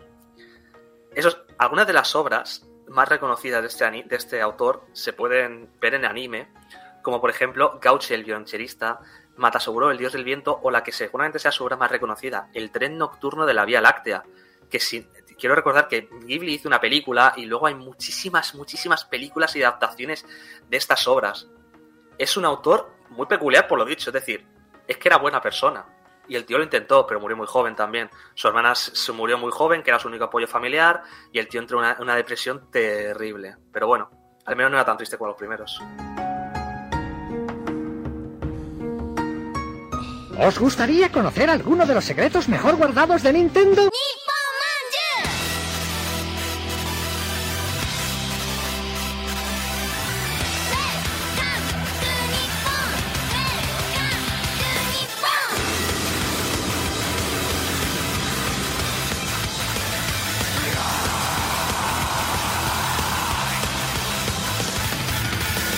Japón, ese país que nos horroriza pero al mismo tiempo nos hace sentir mejor persona. Esta semana ha sido San Valentín. San Y- Valentín o San Valentines, depende San- de lo solo que estés. Exactamente. Si estáis escuchando el- este programa, mejor suerte el próximo año. Eh, esto eh, en Japón significa chocolate, mucho chocolate, muchísimo, cantidades inmensas. Y si habéis escuchado este programa a lo largo de los años, sabréis que os hemos dicho muchísimas anécdotas y cosas que ocurren durante este febrero. Y antes de continuar, quiero preguntaros, chat, chat, corred a escribir esto y también tú, Abraham, y tú, Julio, quiero preguntaros, ¿cuántos tipos de chocolates se regalan en Japón el día de San Valentín? ¿Qué tipos de chocolates existen o conocéis? Eh, Abraham, Pues, a ver, yo que sepa, sí, aparte de los, o sea, aparte de los que se regalan a los, conozco el de obligación, sí, que es el, el giri, sí, exacto. que giri es el concepto japonés de obligación. Obligación o, o de hacer lo correcto, lo... Sí, no, no, Sí. giri literalmente significa obligación. Eh, Sí. Es un concepto más complicado, pero la traducción Ah, más tradicional es yo pensé que estaba obligación. hablando de sabores. No, no, no, no, me refiero a los... Y, y- a- y- y básicamente, y básicamente, aparte de los que regalas a, los- a tus amantes, bueno, tú ya sabes, a la gente que te gusta y tal, pues está la cosa esta, por ejemplo, que en clase, pues regalas a tus compañeros de clase porque es la obligación, el, el la compromiso de... cortesía, el compromiso, exactamente. Eh, Exactamente. Julio, ¿te suena a ti el tema? ¿No? ¿No sabes nada de esa, esa parte Japón? no. Yo sabía que daban chocolate a las chicas a quien le gustaba, pero no tenía ni idea de que Hay más, hay más, hay más. Pero aparte del girichoco, no conozco ninguno más. Mirad, eh, a ver, el chat, pues eso. eh, yo conozco el del amigo y el, el de te tengo ganas. dice te tengo Celio. ganas. Junior dice el de amigos y el de amor. Eh, Megacete, el regalos protocolarios, que sería un poco más correcto. Amigos, sí, pero bueno, eh, es lo que hay. Eh, bueno, eh, Sora News, que es la página donde saco el 95% de estas historias de la sección, ha hecho este año una explicación de cómo funciona el tema del chocolate en San Valentín y he creído conveniente compartirla con vosotros porque nos ayudará un poco a ponernos en contexto.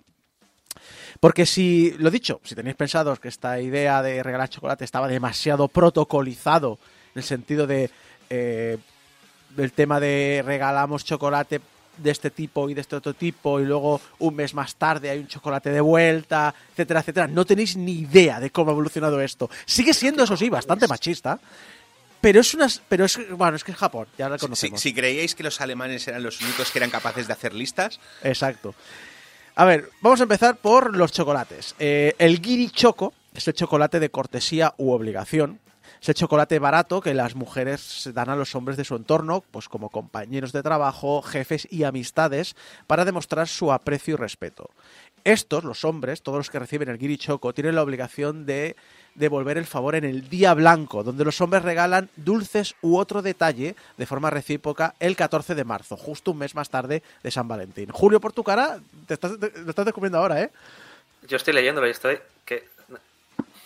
Sí, el, el- el 14, el 14 de marzo originalmente se había propuesto regalar chocolate blanco, pero en la práctica eh, también se aceptan caramelos y hay gente que prefiere regalar pequeño- pequeños detalles de un precio similar, como accesorios o cosas parecidas.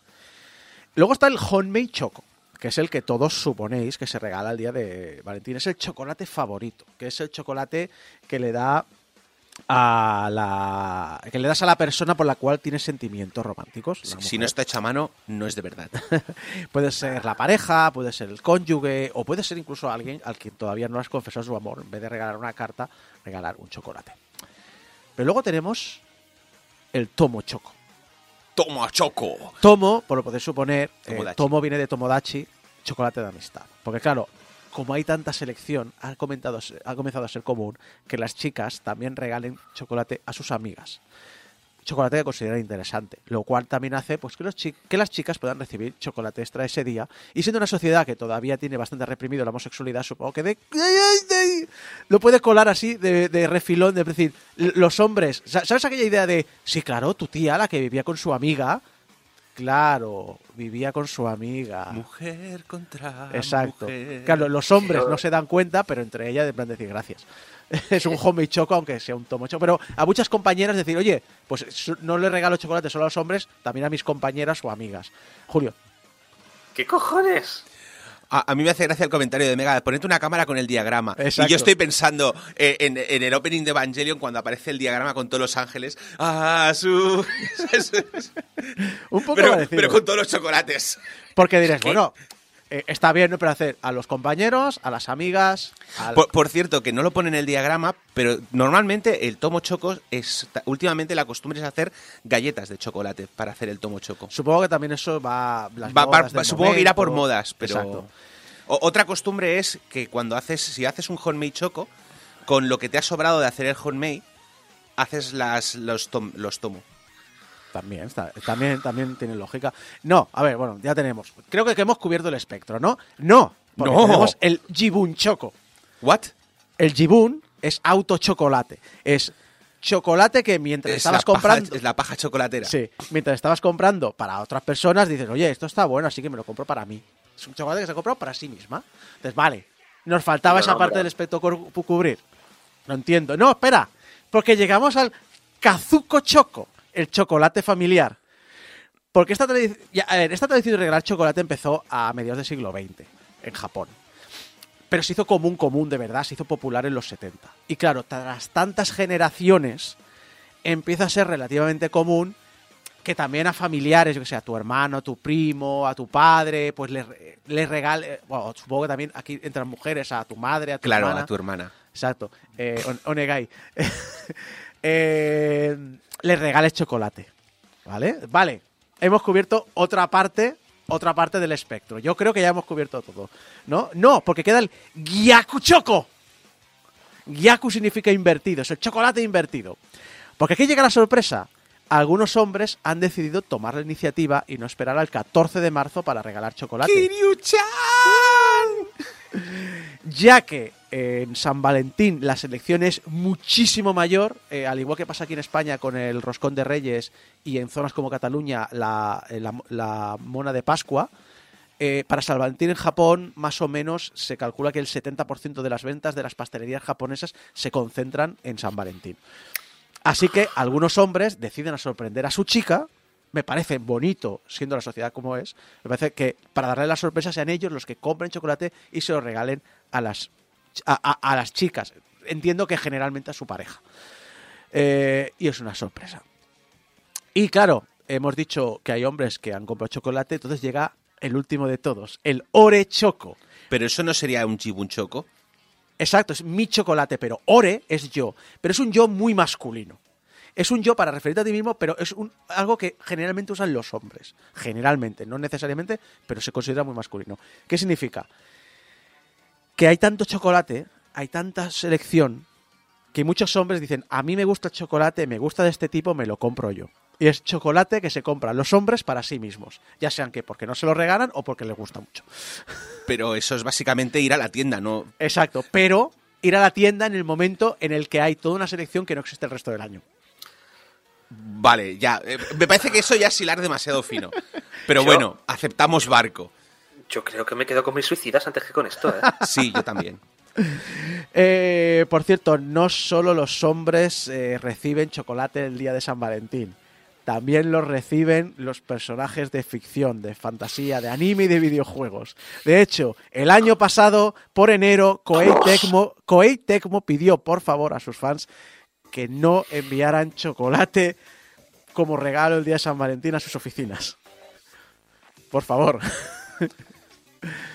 Julio, estás. eh, mira que vienes de hablar de puteros japoneses y esto te sorprende, ¿eh? Te recuerdo Que que. esto me escandaliza te recuerdo más, que Japón- que hayan Japón horroriza. en 1910 en pobreza. Pero es que esto, es que esto me parece como lo del pollo de Japón en, en- en el día de, de año nuevo. Es como, pero es que sois tontos perdidos. Y, y- es y- que qué sociedad de mierda. y los de Koei Tecmo no son los últimos, no son los únicos. ¿Koei Tecmo son los de Idol Master? No, son los de. No. los ¿Quiénes- quiénes son los de- quiénes son los de lo, Idol? lo que hacen toda la saga de Musou. Eh, ¿Quiénes son los de Idol Master? No ¿No lo es recuerdo, pero creo que pertenecen a Konami, ¿no? Porque los de Idol Master también Sí, reciben. sí, sí. Eh, a ver, Julio, también entendamos, no vayamos a valorar una sociedad. no, no, no, no, ya, ya, es, Es una broma, más. es una broma, pero es que, es que a mí lo que me da rabia es ¿por qué le pones nombre? Estás regalando chocolate. No es nombre, es un protocolo. Es, es Japón. Como persona que le gustan mucho los protocolos para entender las cosas, no me quejo. A ver, volvamos a, a- seamos serios. Como pasa la imagen que nos pasa con todos los países del mundo, lo que vemos como algo cultural que representa un país y lo que la sociedad de dicho país piensa no siempre van de la mano. Es decir, tú a todo el mundo le vas a preguntar sobre España y va a hablar de los toros, cuando una gran Claro. parte de la sociedad, por ejemplo, no está a favor de los toros. Y no ahora, sino hace un siglo, ¿eh? No es algo nuevo. Ya hace tiempo que la sociedad japonesa no ve con tan buenos ojos la, mm, tradición de regalar chocolate. Que esto, bueno, obviamente, comenzaría de una iniciativa popular que se hizo popular y creció tanto, tanto, tanto, tanto, tanto que se convirtió en una especie de, de obligación o presión y mucha gente empieza a estar en contra. De hecho, algunas empresas desde hace años lo prohíben porque lo ven como una forma de abuso de poder. De hecho, Hace unos años, el director de la sucursal japonesa de la chocolatería belga Godiva pagó un anuncio a página completa en el Nihon Keisai Shimbun, que pertenece al grupo Nikkei, que Nikkei probablemente os suene más, es el periódico de economía más influyente de Japón y el más grande del mundo, con casi 2 millones de copias, 1,77, si no recuerdo mal, que se distribuyen diariamente en Japón. Pues lo dicho, pagó un anuncio de páginas completas diciendo, por favor, está muy bien que regaláis el Homemade Choco porque el día de San Valentín es para celebrar vuestro amor, pero afirmaba que a día de hoy no era correcto el Giri Choco y que era algo que todas las empresas y gente de poder debería prohibir. Aplaudo. Me parece, Aplauso. es decir, hay una hay un movimiento que la cultura la vemos así, pero la gente la ve de otra manera. Y vamos a ver cómo lo ve la gente. Mm, Vintage, una compañía japonesa de investigación de marketing, realizó una encuesta y el resultado es que no, que a la gente no le gusta.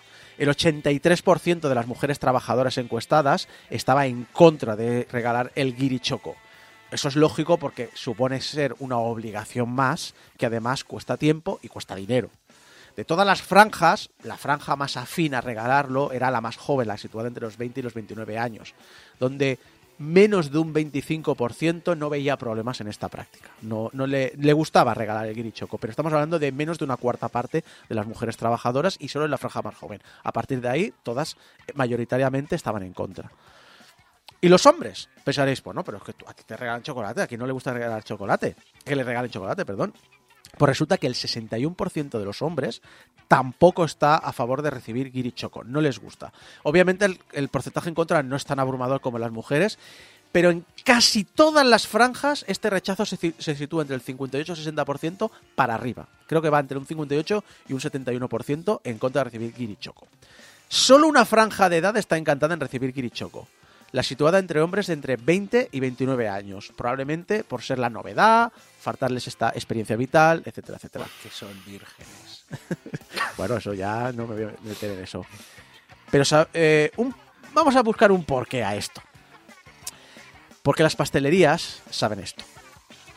A ver, la sociedad japonesa está avanzando, pero ya la conocemos. Obviamente mm, hay un- todavía un peso muy importante tradicional en el que las mujeres, pues al final cuando entran a una empresa hacen trabajos un poquito secundarios y a la que se casan dejan de trabajar y se convierten en amas de casa a tiempo completo.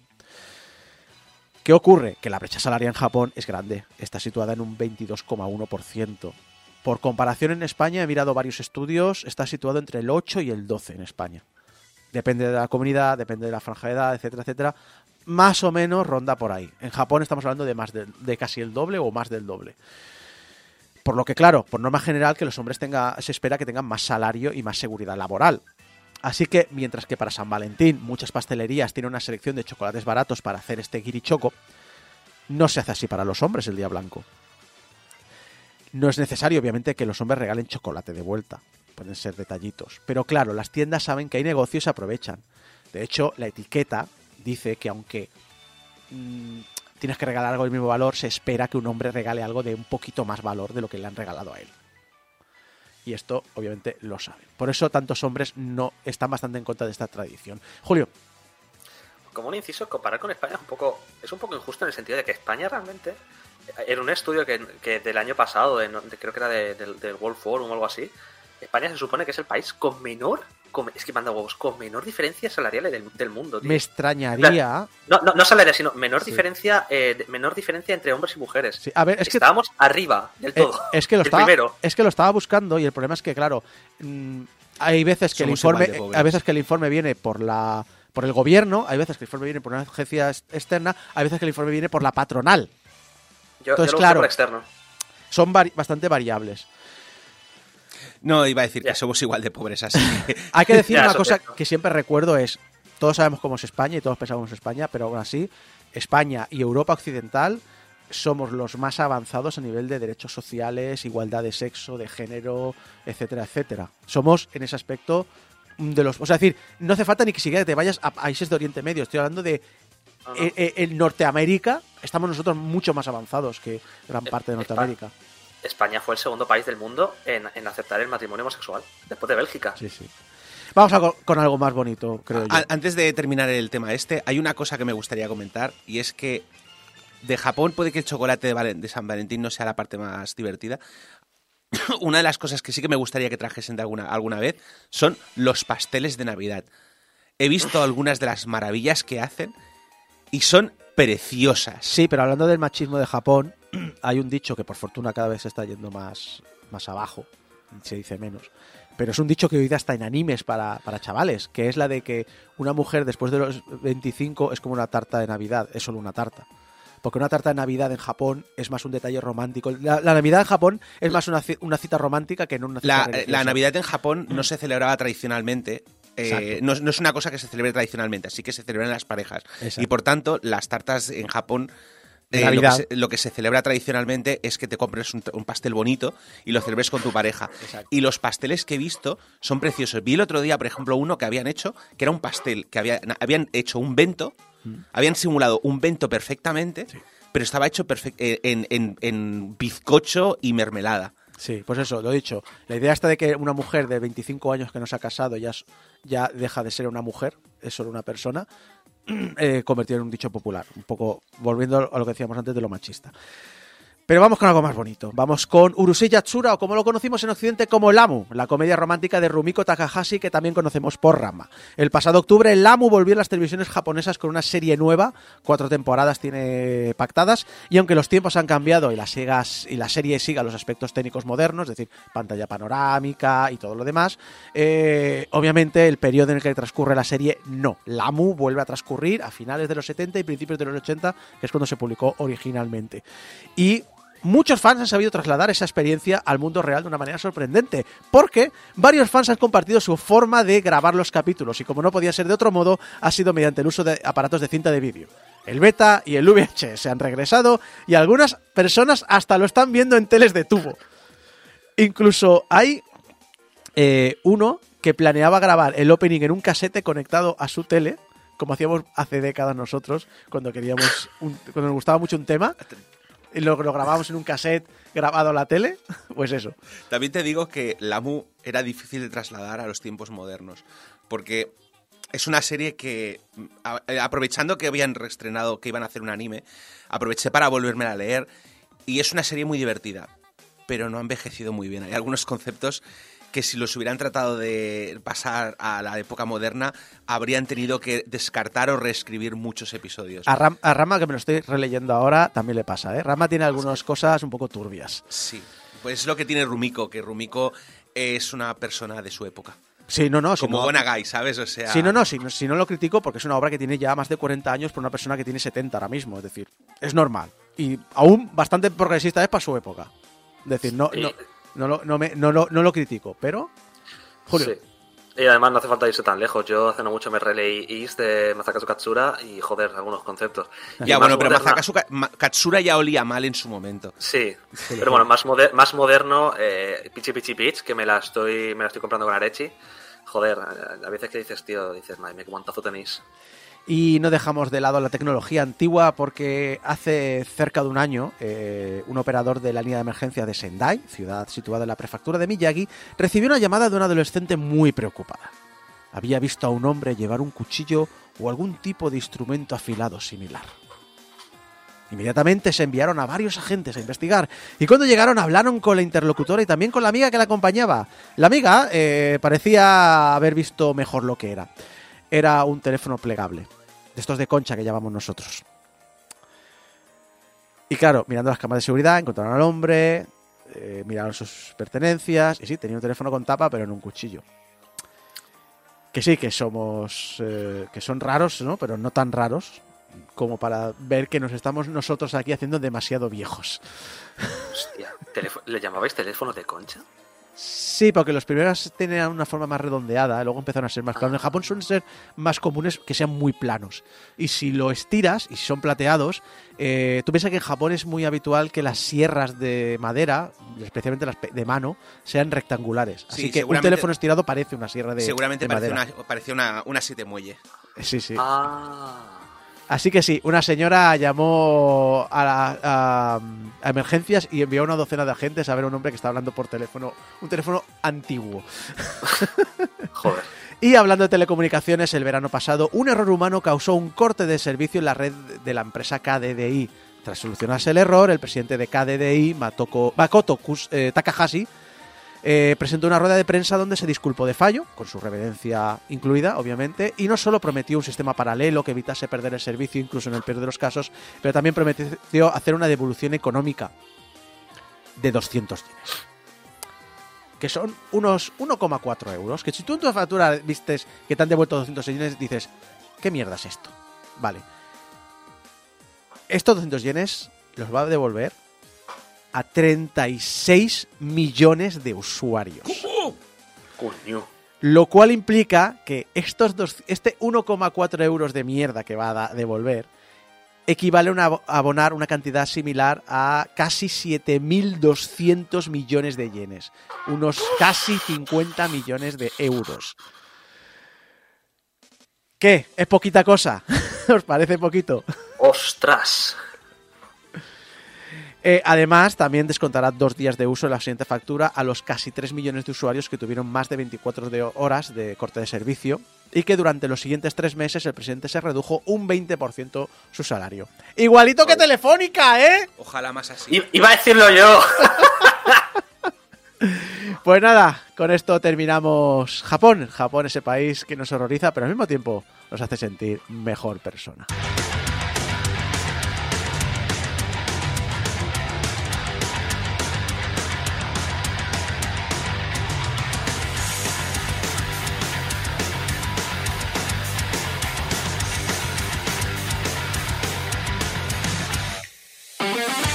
Y llegamos al final de este programa 768. Muchas gracias a todo el equipo que me ha acompañado durante las dos horas de programa. Abraham Limpo, Ué. Julio Carmona, Ué. servidor de ustedes, Ué. Isaac Viana. eh, a- gracias a todo el chat que nos ha acompañado en youtube.com barra portal Game Over durante el directo. Que habéis estado colaborando. Os leo siempre, no siempre puedo compartirlo, pero siempre os leo.